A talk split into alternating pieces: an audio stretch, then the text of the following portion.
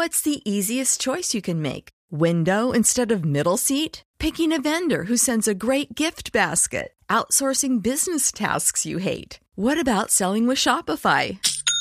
Whether you're selling a little or a lot, Shopify helps you do your thing, however you cha-ching. Shopify is the global commerce platform that helps you sell at every stage of your business. From the launch your online shop stage to the first real life store stage, all the way to the did we just hit a million orders stage. Shopify's there to help you grow. Whether you're selling scented soap or offering outdoor outfits, Shopify helps you sell. Wherever and whatever you're selling, Shopify's got you covered. Sign up for a $1 per month trial period at shopify.com slash try. Go to shopify.com slash try now to grow your business, no matter what stage you're in. Shopify.com slash try.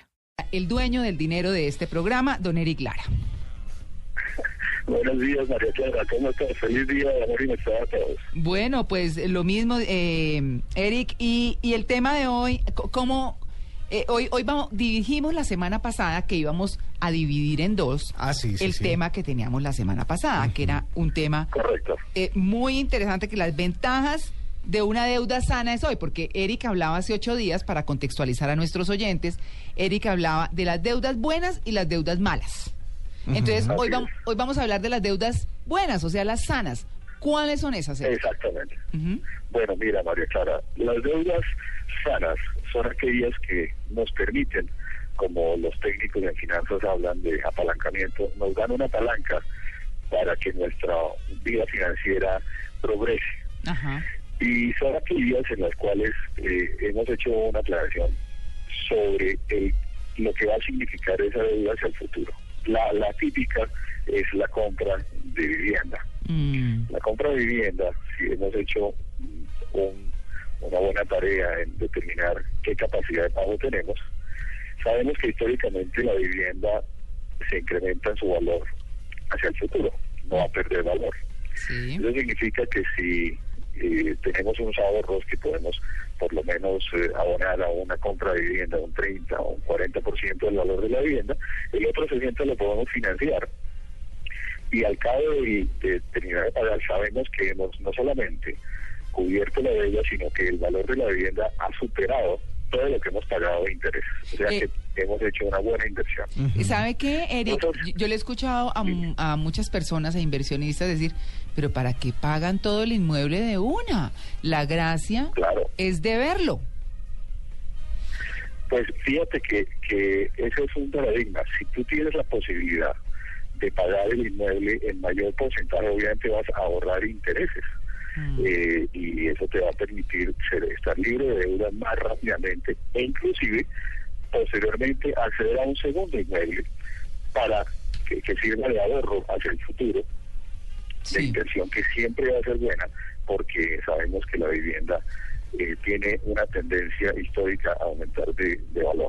Ahora, hay baches, ¿no? Eh, eh, en el caso, por ejemplo, más reciente en Estados Unidos, que, que por todo este rollo de exceso de préstamos y errores de las entidades financieras, lo- el valor de la vivienda subió demasiado, una burbuja, Sí. y después se desplomó. Mm. Y mucha gente lo que hizo fue eh, tomar préstamos con la garantía de su vivienda y después la vivienda valía la mitad de lo que pensaban que valía. Así que hay que tener mucho cuidado con esas deudas que aparentemente siempre van a ser buenas, como la vivienda.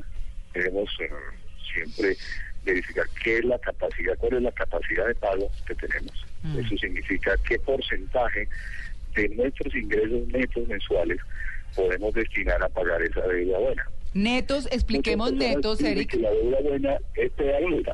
Eric, ex- expliquemos, Dime. Expliquemos netos, porque digamos que todo el mundo no está, lo que intentamos nosotros en esta sección es aprender a entender esos términos básicos también que se mueven tanto en el mundo es. financiero y que, y que, que oímos tanto pero que no sabemos qué son. Así es, eh, mira María Clara, el ingreso neto es muy sencillo, es exactamente lo que llega a mi bolsillo mensualmente. Ujú. Yo puedo tener, puedo tener un salario básico de dos millones de pesos, pero realmente yo no recibo dos millones de pesos. Yo recibo, después de haber descontado el pago de seguridad social, el pago de retención en la fuente y, y todos los descuentos de ley que que tenga fuera de eso, si estoy ahorrando en un fondo de empleados, pues ese descuento. El, el ingreso neto es lo que me queda realmente que me ingresa mensualmente, descontando todos los, los, los valores que se deben descontar mensualmente. Conclusión, no ese es- valor neto, No es lo que dice el, el contrato, sino lo que dice el extracto. Lo que dice lo que, Lo que dice la recibes cuenta. es lo que se llama lo que entra al bolsillo. Porque si no, entonces estás haciendo cuentas sobre dinero que nunca recibiste. Porque esos son realmente o gastos o, o ahorros, pero que nunca recibes. Entonces, en el caso de una deuda buena, si haces la cuenta y dices, bueno, voy- yo quiero comprar vivienda, sé que va a aumentar el valor de la vivienda, ¿cómo hago que esa deuda sea muy buena? Pues la, la forma es tratar de ahorrar para tener un mayor valor de cuota inicial de, ese- de esa vivienda. Y cuando vea la vivienda que, que, que deseo, hay que hacer la cuenta de cuánto va a ser el pago mensual como porcentaje de mis ingresos netos, o sea, lo que me Netos. entra al bolsillo. Ujú.